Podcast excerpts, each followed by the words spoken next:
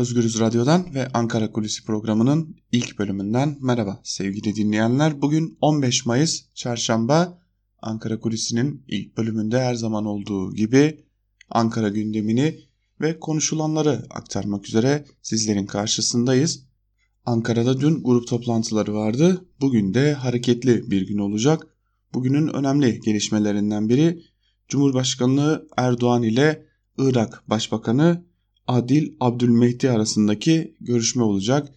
Adil Abdülmehdi geçtiğimiz hafta Irak'ta ABD Dışişleri Bakanı Mike Pompeo ile görüşmüştü. Mike Pompeo sürpriz bir şekilde programını değiştirmiş ve Bağdat'a gitmişti. Burada Başbakan Abdülmehdi ile İran'a dair gelişmeleri konuşmuştu. Ardından da Brüksel'e gitmiş ve Avrupalı temsilcilerle konuşmuştu bu konuyu. Henüz Türkiye ile İran konusunda açık bir temas bulunmasa da Abdülmehdi'nin gelişinin de İran'a ilişkin gelişmelerin de konuşulmasına yol açacağı belli gibi görünüyor. Bunu aktarmakta fayda var.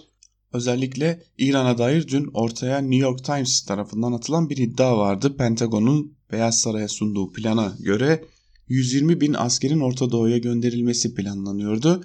Dün Trump bunu yalanladı ancak İran'a dair sertlik de devam ediyor. Avrupa'nın tüm uyarılarına rağmen Orta Doğu'nun önemli gündem maddelerinden biri bu. Zira Basra Körfezi ve Hürmüz Boğazı da giderek ısınmaya başlıyor. Bu noktada ABD'nin savaş gemilerini ve Patriot'ları bölgeye gönderdiğini biliyoruz.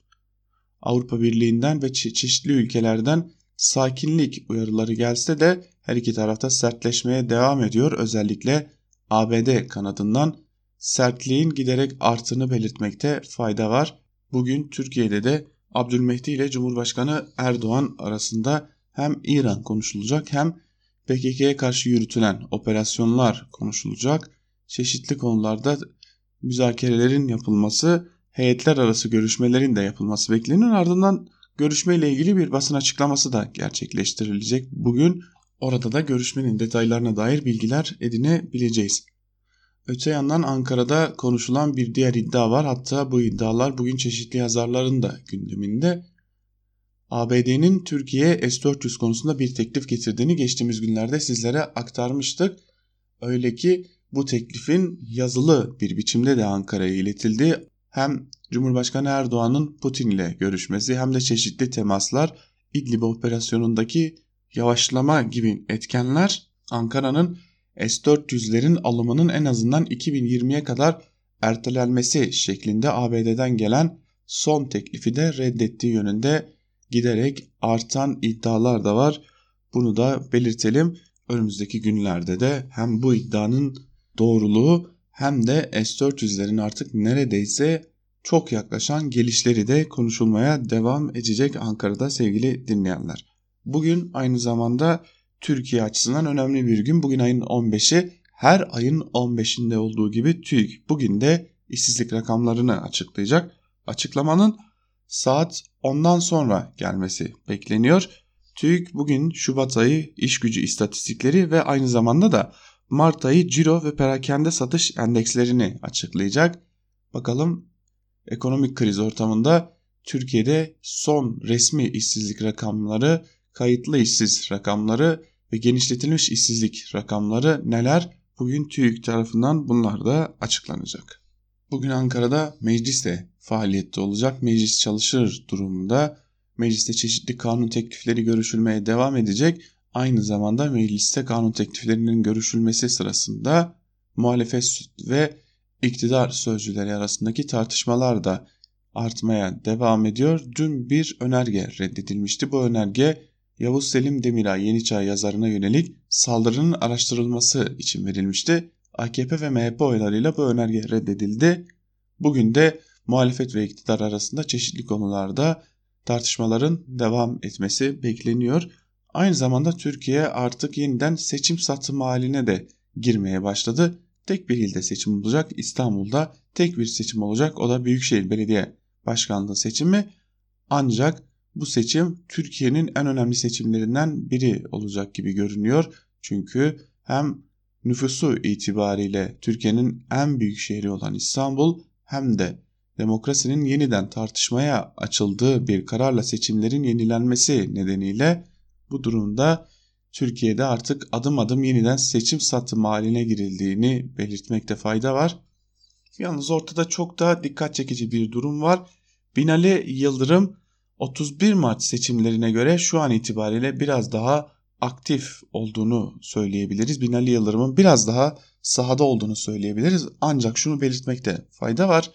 Binali Yıldırım'ın Ekrem İmamoğlu'nun seçim çalışmasını çok yakından incelediği ortaya çıkıyor. Binali Yıldırım ekibi seçim çalışmalarını incelediği Ekrem İmamoğlu'nun söylemlerini taklit etme çabasında ancak bunda ne kadar başarılı olabiliyor? Ekrem İmamoğlu gibi halkın içerisinde görüntü vermeye çalışsa da bunda yeteri kadar başarılı olup olamadığı da ayrıca bir tartışma konusu ancak öyle görünüyor ki Binali Yıldırım seçim çalışmalarını daha içeriden, daha halktanmış gibi yürütmeye devam edecek. Henüz CHP açısından resmi olarak seçim koşturmacası başlamadı.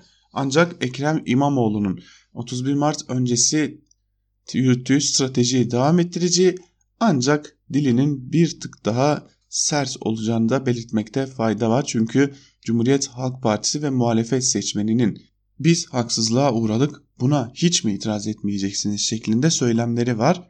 Bu söylemlerin karşılanması amacıyla CHP'de Ekrem İmamoğlu da biraz daha sert bir dil kullanacaklar. Ancak bu sert dil iktidar yakınında duran seçmenleri kırmayacak. Sadece mağduriyeti anlatacak, Türkiye'nin hukuksuzluk yaşadığını anlatacak ve aynı zamanda da ekonomik sorunlara iktidarın kayıtsız kaldığını anlatacak bir dil olacak gibi görünüyor şu an itibariyle. Cumhurbaşkanı Erdoğan da sahaya çıkacak elbette ki 39 ilçede planlanan mitingler var. İlk ve son mitingler nerede olacak? Önümüzdeki günlerde bunlar da belirlenmiş olacak sevgili dinleyenler. Türkiye bir yandan ekonomiyi konuşurken bir yandan dış dünyada yaşanan gelişmeler hızlıca Türkiye'nin etrafındaki gelişmeler giderek hızlanırken ve tansiyon yükselirken Türkiye tam anlamıyla bu noktada içe kapanmış gibi görünüyor. Ancak bu içe kapanma hali ekonomiyi de dışında bırakan sadece seçimlere odaklanan AKP'nin İstanbul'u yeniden kazanmak için her türlü çabayı gösterdiğini ortaya koyan bir dönemden geçiyoruz.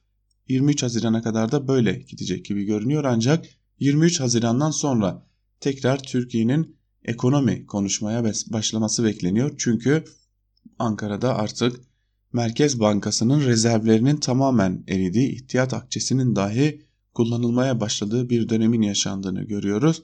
23 Haziran'dan sonra Berat Albayrak'ın açıkladığı vergilerin tabana yayılması dahil o reform paketi biraz geciktirilmişti. Öyle görünüyor ki o reform paketi uygulamaya konulacak ve Türkiye'de emekçileri, halkı çok ağır bir krizin faturasının ödeneceği dönem bekliyor. Bu da seçimlerin ardından önemli bir gündem maddesi olacak gibi görünüyor diyelim ve Ankara Kulisi'nin ilk bölümünü burada noktalayalım. Ankara Kulisi'nin ikinci bölümünde günün öne çıkan yorumlarını ve gazete manşetlerini sizlere aktarmak için tekrar karşınızda olacağız. Özgürüz Radyo'dan ayrılmayın.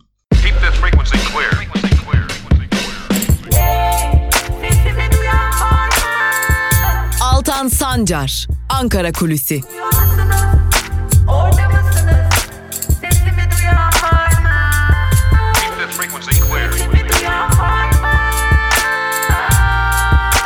Özgürüz Radyo. Özgürüz Radyo. Ankara Kulisi'nin ikinci bölümünden tekrar merhaba sevgili dinleyenler. Programımızın ilk bölümünde sizlere Ankara'daki gelişmeleri aktarmıştık. İkinci bölümümüzde ise gazete manşetlerini ve günün öne çıkan bazı yorumlarını sizlerle paylaşacağız. Ve vakit kaybetmeden gazete manşetleriyle ikinci bölüme başlıyoruz. İlk gazetemiz Bir Gün gazetesi. Bir günün manşeti muhalefetin ortak paydası demokrasi. Bu manşetle çıkmış Bir Gün gazetesi ve manşetin ayrıntılarında şunlara yer vermiş. Grup toplantılarında konuşan muhalefet liderlerinden İmamoğlu'na destek çağrısı geldi. Üç liderin de ortak paydası demokrasi demiş ve CHP, HDP ve İyi Parti liderlerinin konuşmalarından birer bölüm paylaşmış. O bölümleri biz de sizlere aktaralım. Önce Kemal Kılıçdaroğlu var. YSK'nın 7 üyesi demokrasiyi katletmeye çalıştı. Elbette karşılarında duracağız, susmayacağız. Hakkı, hukuku, adaleti ve vicdanı savunacağız demiş Kemal Kılıçdaroğlu ve Bir Gün gazetesi de bunu aktarmış. İyi Parti lideri Meral Akşener'in konuşmasından da bir bölümü aktarmış. 28 Şubat'ta Erdoğan yine talimatlı bir mahkeme kararıyla belediye başkanlığından uzaklaştırıldı. 6 Mayıs'ta ise bunun tekrarı yaşandı. Dünün mağdurları maalesef yolun sonunda hak yiyen mağrurlara dönüştüler. 31 Mart'ta seçimi kazandık. 23 Haziran'da milletin iradesini kazanacağız demiş Akşener. Ve son olarak da HDP eş genel başkanı Pervin Buldan'ın sözleri var. Pervin Buldan ise dün şunları kaydetmişti. HDP iradesi gasp edilenlerin yanındadır. HDP 31 Mart seçimlerinde güç dengesini değiştirdi. 23 Haziran'da aynı kararlılıkta daha güçlü demokrasi ittifakı için mücadele edeceğiz. Biz HDP olarak tüm Türkiye'ye daha güçlü bir Türkiye demokrasi ittifakı kuralım diyoruz. Halklarımızın nefes alabildiği, kimsenin kimseye öteki demediği toplumsal uzlaşmaya dayalı bir demokrasi ittifakından söz ediyoruz demişti dün Pervin Buldan da. Bir gün gazetesi bugün bunu da manşetinden okurlarına duyurmuş ve 3 muhalefet partisinin de demokrasi paydasında birleştiğine dikkat çekmiş. Bir gün gazetesinden bir haberi daha sizlerle paylaşalım. Devlet desteğine rağmen imam hatipler başarısız diyor haberin başlığında ve iktidarın göz bebeği konumundaki okulların öğrencileri tüm teşviklere karşın üniversite sınavlarında başarılı olamıyor.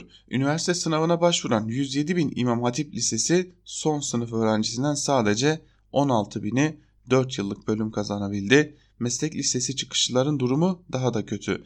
Fen liseleri YKS'de en başarılı okul türü olmayı sürdürdü. Fen liselerinden üniversite sınavına başvuran 21.398 öğrencinin %49'u 4 yıllık bölümlere yerleşti. Anadolu Lisesi öğrencilerinin 87.362'si üniversitelerin 4 yıllık bölümlerine yerleşti.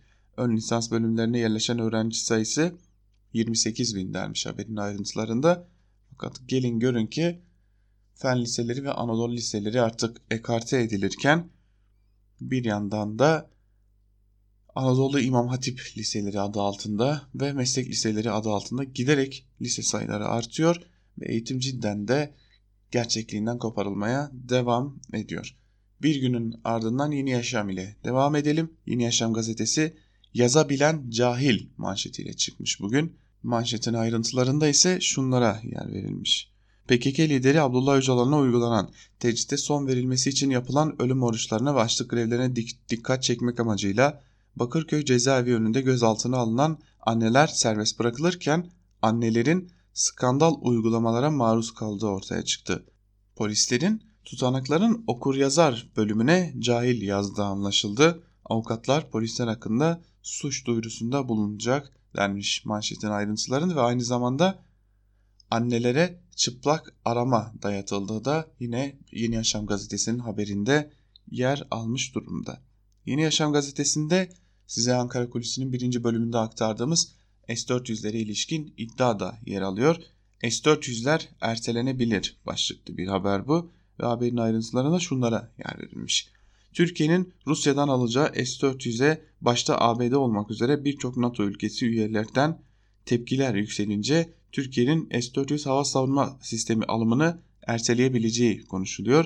İddiayı önce Alman gazeteleri daha sonra da İngiliz Reuters haber ajansı gündeme getirdi. Ajansın geçtiği habere göre Washington Türkiye'den alımın ertelenmesini istedi. Ankara iddiaları yalanlasa da ABD'nin talebini değerlendirdiği konuşuluyor denmiş haberin ayrıntılarında ve Yeni Yaşam gazetesini burada noktalayalım. Evrensel gazetesine geçelim. Evrensel gazetesinin bugünkü manşeti sanayi daralıyor, tarım iflasta. Ekonomiye dair bir manşetle çıkmış bugün Evrensel gazetesi ve ayrıntılarında şunlara yer verilmiş. Türkiye'de sanayi üretimi daralmaya devam ediyor. Sanayi üretimi 2018 yılının aynı çeyreğine göre %4.8 azaldı. Demir çelik sektörü, sektörü başta olmak üzere metal sanayi ile inşaata girdi veren sektörler üretim daralmasında başı çekti. İktisatçı Mustafa Sönmez'e göre ekonomide %3-4 küçülmenin işareti sayılabilen veriler krizin yayıldığını gösteriyor. Verilerin bugün açıklanacak olan işsizlik rakamlarına da yansıyacağını söyleyen Mustafa Sönmez, Türkiye tarihinin en büyük işsizliğine yani 5 milyon kişi dolayında işsize uyanacak demiş. Mustafa Sönmez de yaptığı uyarıda 5 milyon işsiz demek Türkiye'nin gerçekten de artık çok ciddi bir bölümünün iş gücünden tamamen kopması anlamına geliyor. Saat 10 civarında TÜİK'te işsizlik rakamlarını kamuoyu ile paylaşacak. Evrensel Gazetesi'nden bu haberin ardından Cumhuriyet ile devam edelim. Cumhuriyet Gazetesi villada hizmet manşetiyle çıkmış bugün ve manşetin ayrıntılarında Tarım Bakanı Bekir Pakdemirli yer alıyor. Habere göre Tarım ve Orman Bakanı Bekir Pakdemirli'nin göreve gelmesinin ardından bazı memurları özel hizmetine aldığı belirtilmiş. Bakanlık kaynakları Ankara İncek'teki villada çalıştırılmak istenen bazı memurların buna karşı çıktığını ifade etmiş. Bakanlık yetkilileri işlemin kamu konutları yönetmeliği kapsamında olduğunu aktardı. Temizlik ve onarım işlerinin yönetmelik gereği olduğunu savunulsa da kreş ve bakım personeli görevlendirilmesine ilişkin sorular yanıtsız kaldı denmiş. Öyle görünüyor ki Bekir Pakdemirli Tarım ve Orman Bakanı olduktan sonra çeşitli kamu görevlilerini kendisinin özel hizmetine almak istemiş. Personel de buna karşı çıkmış. Cumhuriyet Gazetesi'nde bir küçük haber var onu da sizlerle paylaşalım. BK söyleminin üstünü çizelim başlıklı bir haber bu.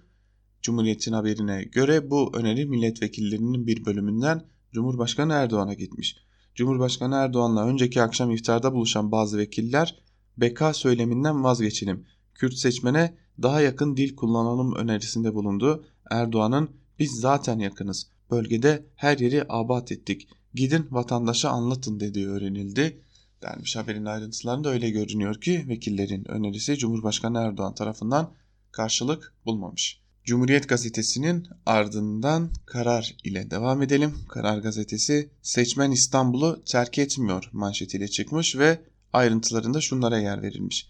YSK'nın iptal kararının ardından gözler 23 Haziran'da yeniden yapılacak İstanbul seçimine kilitlendi. Seçmen tatile mi sandık başına mı gidecek tartışmaları sürerken Otelciler Federasyonu Başkanı en net veriyi açıkladı. İstanbullular oy kullanmak için tatil tarihini değiştiriyor denmiş. Otelciler Federasyonu Başkanı Osman Ayık'a göre henüz rakamlar netleşmese de büyük bir çoğunluğun şu an itibariyle seçimler nedeniyle seyahat etmeyecek kararını verdiğini ve seyahat etmekten en azından seçimlere kadar vazgeçtiğini gösteriyor. Sevgili dinleyiciler, Karar Gazetesi bugün bunu manşetine taşımış ve Karar Gazetesi'nde çok kısa bir haber var ama başlığı oldukça ilgi çekici. Sri Lanka'da IŞİD kazandı. Başlıklı bir haber bu ve o haberin ayrıntılarında şunlara yer verilmiş. Sri Lanka'da 253 kişinin hayatını kaybettiği bombalı saldırılar da sonrası cami saldırıları arttı. Sivillerin katledildiği polis operasyonları da Müslüman toplumundaki korkuyu arttırdı. Vahşeti üstlenen terör örgütü IŞİD'in toplumu kanla kutuplaştırma amacına hizmet eden yaklaşım nedeniyle 3 haftada camilere ve Müslümanlara ait iş yerlerine yönelik ırkçı saldırılar arttı. Putallam bölgesinde ise bir kişinin öldürüldüğü bildirildi. 3 cami ile mescitlerin kapıları kırıldı denmiş haberin ayrıntılarında. IŞİD'in o bölgelerde yapılanma hevesinin olduğu son dönemlerde çeşitli haberlerde yer almıştı. Öyle görünüyor ki bu heves karşılık bulacak. Karşılıklı bu gerilim nedeniyle IŞİD kendine taban oluşturacak ne yazık ki. Sözcü'ye geçelim. Sözcü gazetesinin bugünkü manşeti ise seçimin gündemi geçim olmuş. Kampanya çalışmalarını sürdüren CHP adayı Ekrem İmamoğlu dün Şirin Evler Sen Pazarı'na gidip esnaf ve vatandaşın derdini dinledi. Dert büyüktü denmiş ve pazara vatandaşların sevgi gösterileri eşliğinde giren Ekrem İmamoğlu her şey çok güzel olacak sloganıyla karşılandı. İmamoğlu vatandaşın pahalılıktan şikayetlerini dinledi.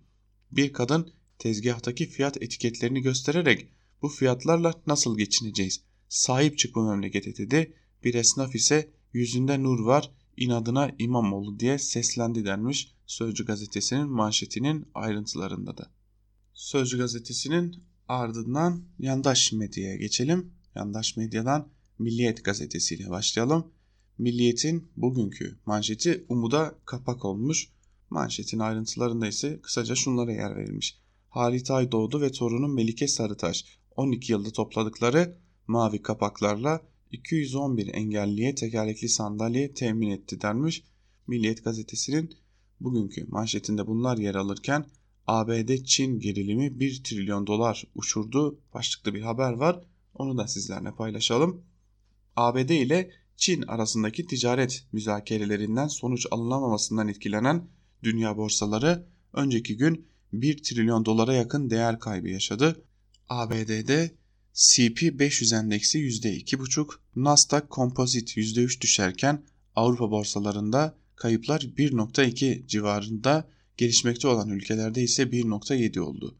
ABD Başkanı Trump'ın uygulamaya koyduğu Çin'den ithal edilen 200 milyar dolarlık ürüne ek gümrük vergisinin ardından Çin'de 60 milyar dolar tutarındaki ABD menşeli ürüne gümrük tarifesini %5 ile 25 arasında arttırmıştı deniyor.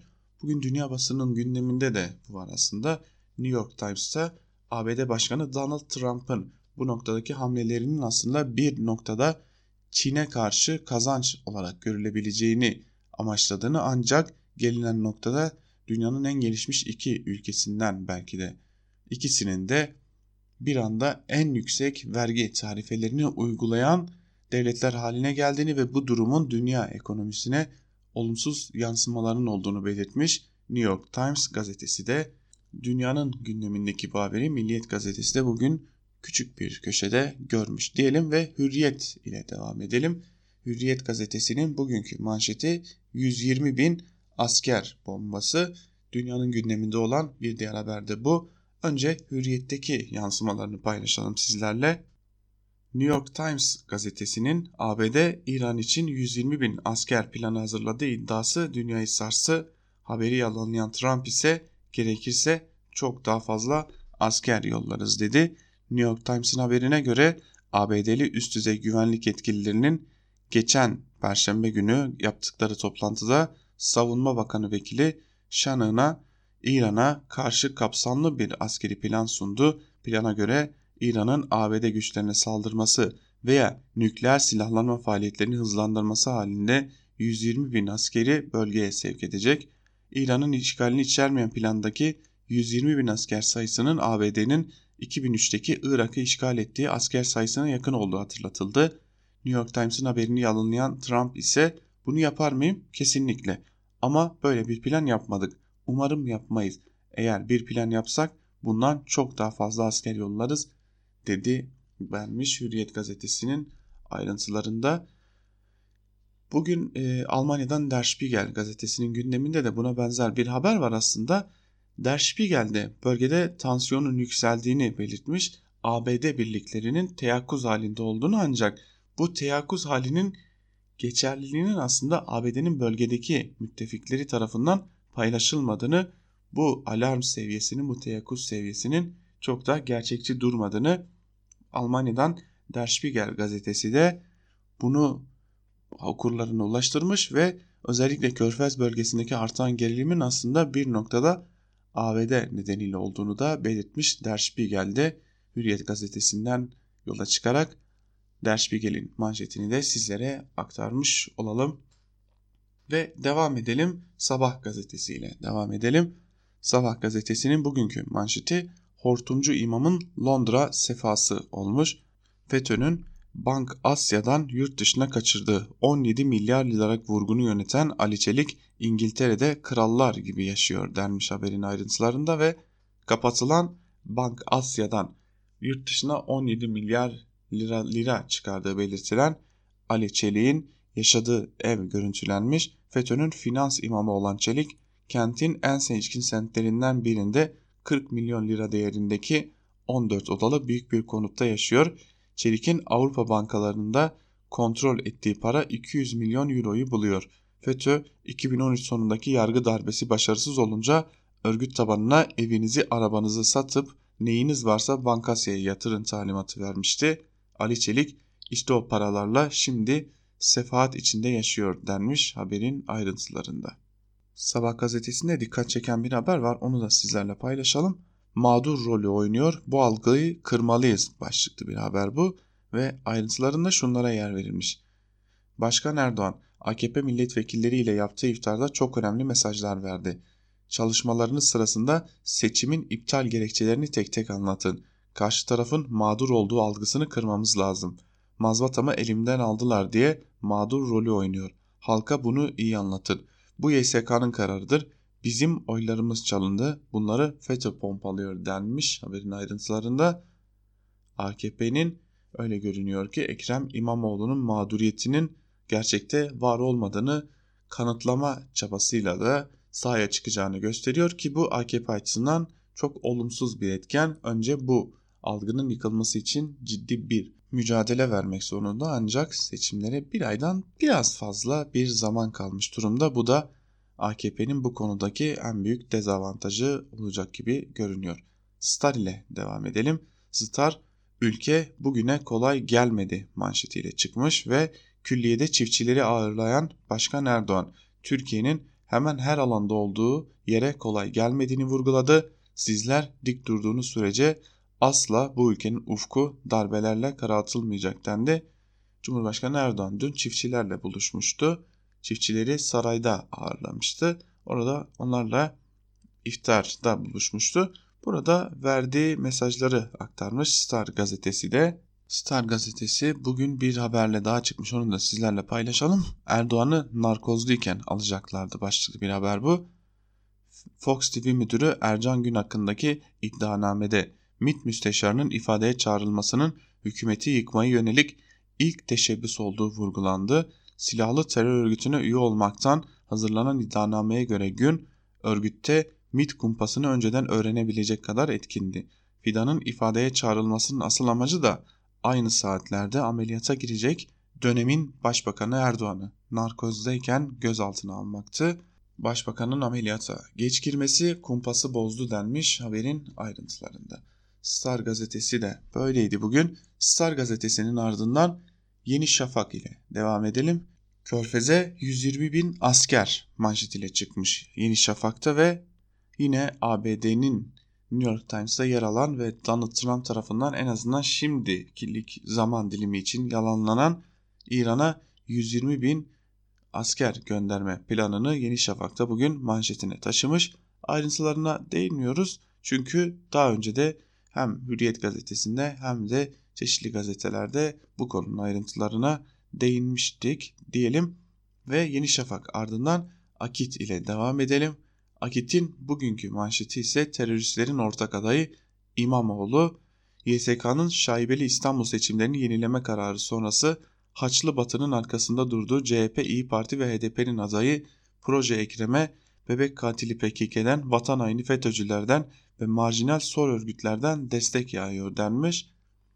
Akit de kendi çapında çırpınmaya devam ediyor ve en azından biz de Ekrem İmamoğlu kazanmasın diye bir şeyler yaptık demek için yarın bir gün çabasına devam ediyor. Ancak elbette ki halkı kin ve nefrete teşvik suçunu işleyerek bunu yapmaktan da geri durmuyor sevgili dinleyenler. Gazete manşetlerini Akit ile noktalayalım. Akit ile noktaladığımız gazete manşetlerinin ardından da günün öne çıkan bazı yorumlarını siz değerli dinleyicilerimize aktaralım. Gazete manşetlerine yandaş Yeni Şafak'tan Mehmet Acet'in ABD S-400 için Ankara'ya yazılı teklifte bulundu başlıklı yazısıyla başlayalım. Geçen hafta Ankara'ya gelen NATO Genel Sekreteri ile yapılan görüşmelerin en önemli kısımlarından biri de bir rapormuş ve konuya ilişkinde şunları söylüyor. Ankara NATO üzerinden S-400 konusunda ABD Başkanı Trump'ı rahatlatacak ya da Türkiye'nin lehine bir yerde pozisyon alması için eline koz verebilecek bir rapor hazırlamasını istiyordu. Türkiye'nin satın alacağı S-400 sistemi belli koşulların sağlanması halinde NATO için sorun teşkil etmez diyen bir rapor. Geçen hafta NATO'dan böyle bir rapor isteneceğini, görevi icabı bu sürecin tam ortasında yer alan ama isminin kullanılmasını istemeyen bir kaynağı atfen burada dillendirmiştik. Aynı kaynağa yeni durumu, daha doğrusu yeni çıkan haberleri de sorduk. Washington'ın S-400 füzelerinin alımının 2020'ye ertelenmesi talebinin doğru olup olmadığını Doğru ise buna Ankara'nın cevabının ne olduğunu. Şöyle bir cevap geldi. Bize bir yazılı teklifte bulundular ama erteleme ile ilgili yeni bir durum yok. Sorumuza aldığımız yanıt ve bundan ibaret. Daha fazla detay yok yani. En azından şu an için. Ama sadece bu ifadelerden bile ABD'nin Türkiye işinden Türkiye'yi vazgeçirmek için muhtemel erteleme talebini de içeren yazılı bir teklifte bulunduğunu, yeni bir durum yok sözlerinden ise Ankara'nın bu talebe de direnç göstermekte olduğunu anlıyoruz. S-400 meselesinin Türkiye ile ABD arasında geri dönüşü olmayan bir krize dönüşmesinin en fazla mutlu edeceği ülkenin Rusya olduğunu tahmin edersiniz. Rusların bu füze füzeleri uygun fiyatlarda ve Türkiye'nin diğer bütün taleplerini de karşılayacak bir anlaşma çerçevesinde satma kararının arka planında siyasi içerikli bir takım hedeflerin olduğunu biliyoruz. Nihai hedefi Türkiye'nin NATO sisteminin dışında kalması olan bir strateji ile hareket ediyor Moskova demiş Mehmet Acet Yeni Şafak'taki yazısında ve Ankara'ya gelen S-400'lerin alımını erteleyin talebinin doğrudan ABD'den yazılı olarak iletildiğini belirtmiş. Madem yandaşlarla başladık bir yandaş gazetecinin bir köşe yazısını aktaracağız sizlere ama bu yani utanç verici bir yazı diyebileceğimiz bir başlıkla duyurulmuş bir yazı. Türkiye gazetesinden Rahim Er adlı birinin yazısı ve idam cezasının gelmesi seçimi kazandırır diyor yazısının başlığında ve yazısının bir bölümünde şunları söylüyor. Anketler İstanbul'da her iki aday için yakın tahminler verdiğine göre AKP'nin bu tabloyu da göz önüne alarak çok güçlü, çok ses getirecek, çok esaslı yeni teklifler üreterek vatandaşın huzuruna çıkması gerekir. O tekliflerden birini biz yapıyoruz. İdam cezası geri gelsin. İdam cezası tarihimiz boyunca oldu. Kaynağı da kısasta hayat vardır diyen Kur'an-ı Kerim'dir. Mevcut iktidar AB'ye girişi kolaylaştırma adına aldığı bir kısım tedbirlerin yanı sıra TCK'dan da idamı kaldırdı. Halbuki küçük çocuk istismar ettikten sonra katletme gibi öyle canavarca suçlar işleniyor ki hükmü veren mahkeme heyeti bile takdir ettiği müebbet veya ağırlaştırılmış müebbet cezasından memnun kalmıyor. Nerede kalsın ki mağdur aile razı olsun. Terör suçları için de durum aynıdır. 30-40 sivili hunharca katleden katil veya katillerin ikrar ve delillerle suçları sabitken mevzuatı olmadığı için teröristlere hak ettikleri idam cezası verilemiyor. Benzer bir katliam vakası bugün gözler önündedir.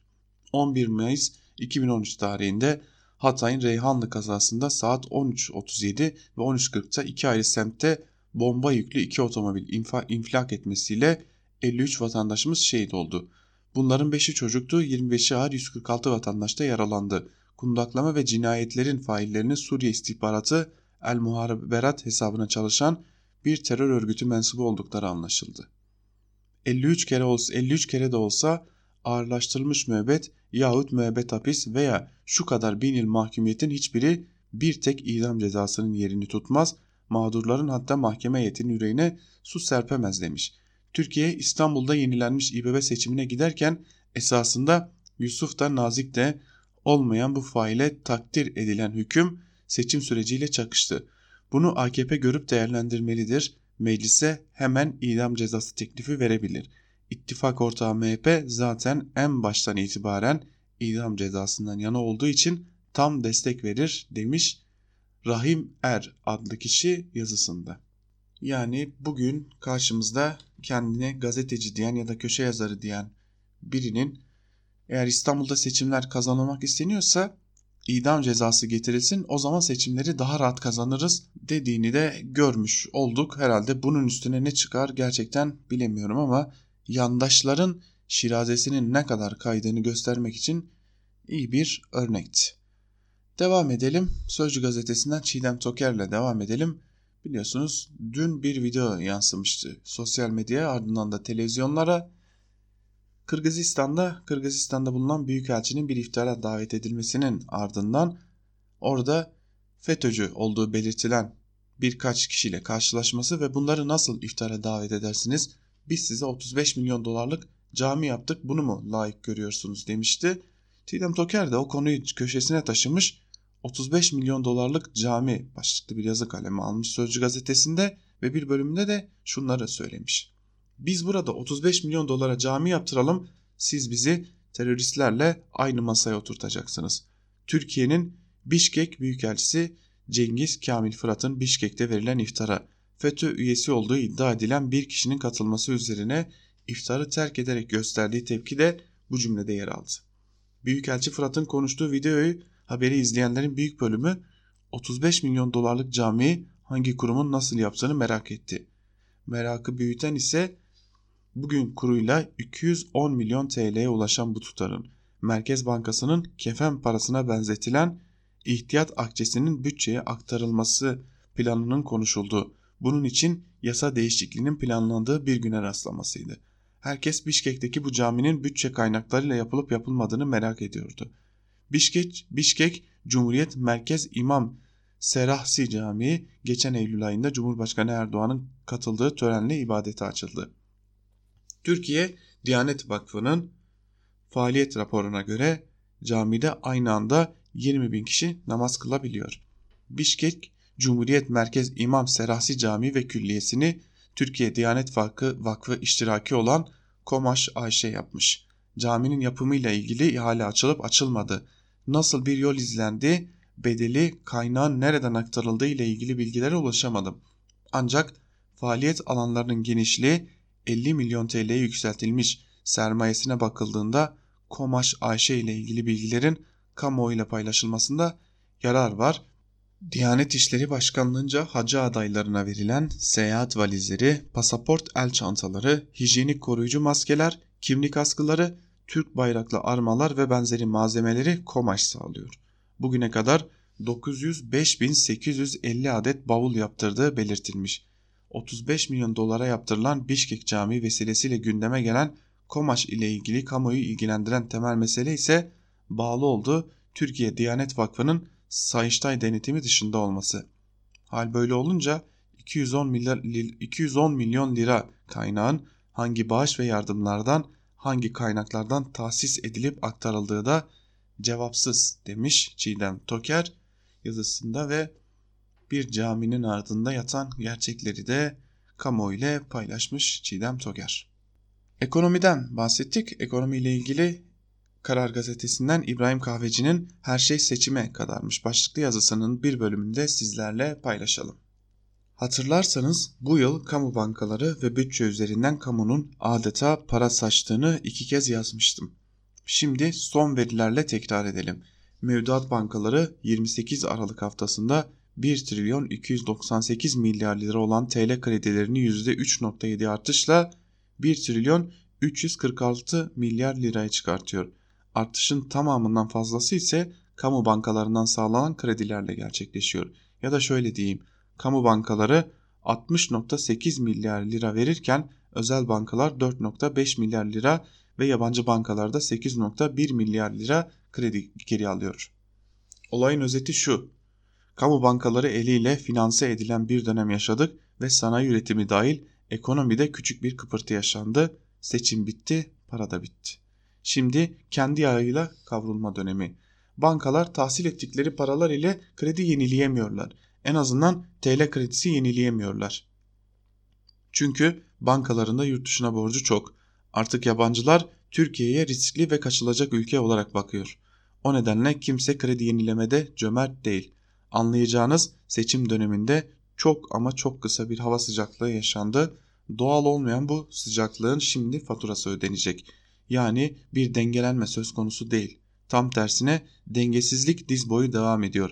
Bence az daha bekleyin bakın ne göreceğiz demiş İbrahim Kahveci ve son dönemde özellikle ekonominin başındaki isim Berat Albayrak'ın dengelenme başladığı yönündeki açıklamaların aslında seçim döneminde kamu bankaları aracılığıyla dağıtılan krediler, paralar olduğunu ve bunun da etkisinin seçime kadar olacağını, seçimden sonra ise çok daha ağır bir sürecin bizleri beklediğini belirtmiş. Muharrem Sarıkaya ile devam edelim. Habertürk'te gerekçeli kararın gerekçesi 714 kişi başlıklı bir yazı kaleme almış ve bir bölümde şunları kaydetmiş. YSK İstanbul seçiminin iptaline ilişkin gerekçeli kararını muhtemelen bugün açıklayacak. Kısa kararında da belirttiği gibi YSK'nın 7 üyesinin iptal gerekçesinin ağırlıklı nedeni sandık kurullarının oluşumu. Zaten AKP'nin YSK temsilcisi ve milletvekili Recep Özel de arkadaşım Kübra Par'ın programının da iptalin gerekçesinin buna dayandığını rakamlarla açıklamıştı. Özel'in aktardığına göre YSK kamu görevlisi ibaresinden kimlerin kastedildiğini belirlemiş. YSK İstanbul Büyükşehir Belediye Başkanlığı seçimi iptaline ilişkin kararı aldığında sandık başında görev alacak kamu görevlilerinin tanımının da getirilmesi konusunda çalışma başlatmıştı. Bu nedenle 4 kanunda Danıştay ve Yargıtay kararlarında kamu görevlisi tanımının farklı ifade edilmesi denmiş ve Muharrem Sarıkaya yazısının bir bölümünde de şunları kaydetmiş. YSK sandık başlarında kamu personeli dışında kimsenin görevlendirilmeyeceğine ilişkin bu kararı ile kanun dışında bir norm üretti. Çünkü mülki idare amiri tarafından verilen listede yer alan sandık başkanları görevlerine gelmez veya mazeret bildirirse kanun bu durumda ilçe seçim kurulu başkanına üyeler arasındaki en yaşlı ismi sandık kurulu başkanı yapma yetkisi veriyordu.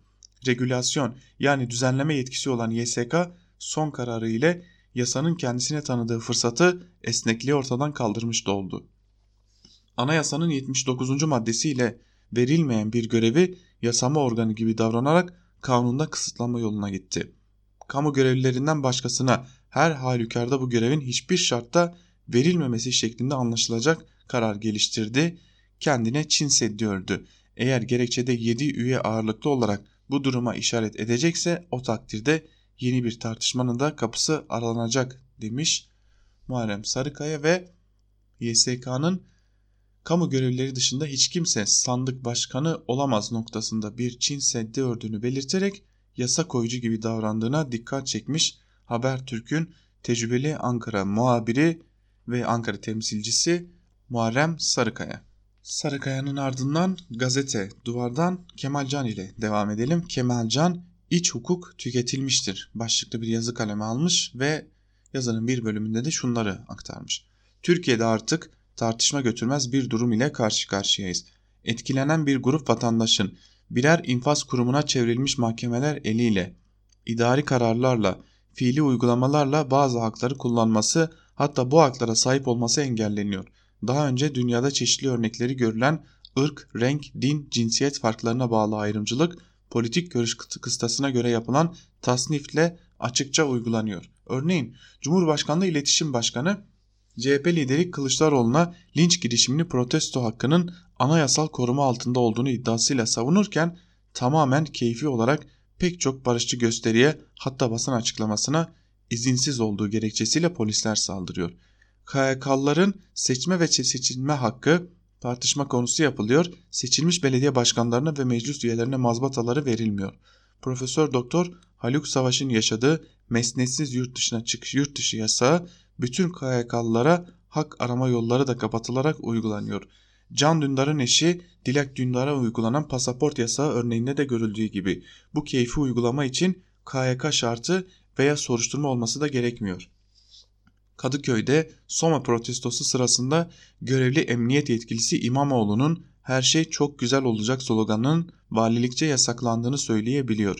Yani hem söyleme mecburiyeti hem de yasağı aleniyet kazanmış durumda. Seçme, seçilme, seyahat, iş, hak arama ve bunun gibi pek çok da alanda eşit yurttaş olmanın sağladığı güvenceler ve haklar bir grup insan için kaldırılmış görünüyor gelinen noktada yaşananı hak ihlali değil de hak ilgası olarak tarif etmek daha doğru demiş Kemalcan yazısının bir bölümünde ve yaşananların hak ihlali değil hakkın ortadan kaldırılması olduğuna dikkat çekmiş gazete duvardaki yazısında. Türkiye seçim gündeminde olduğundan ötürü sanırım pek de gündeme gelmese de Türkiye'de çok fazla tartışılmasa da önemli bir gündem maddesi var. ABD ile İran arasındaki gerilim. Bu gerilimi gazete duvardan Fehim Taştekin bugün köşesine taşımış ve Alo Ağay Donald başlıklı bir yazı kaleme almış. Yazısının bir bölümünde de şunları aktarmış. Bugünkü gerilim kıvılcımını nükleer anlaşmadan alsa da Amerikan yönetiminin düşmanca politikası İran'ın Orta Doğu'da e, eriştiği nüfuz ve yanıt verme kapasitesine bağlı korkulara dayanıyor. 2003'te Süleymaniye'de Türk askerlerinin başına gelen çuval hadisesinin bir benzerini 2007'de İranlılar Erbil'de yaşamıştı. O vakitte Amerikalılar yanıtın nereden geleceğini bir kez daha öğrenmiş oldular. Amerikalılar İran'ın irtibat ofisini basıp devrim muhafızlarından bir yetkiliyi alıkoymuştu.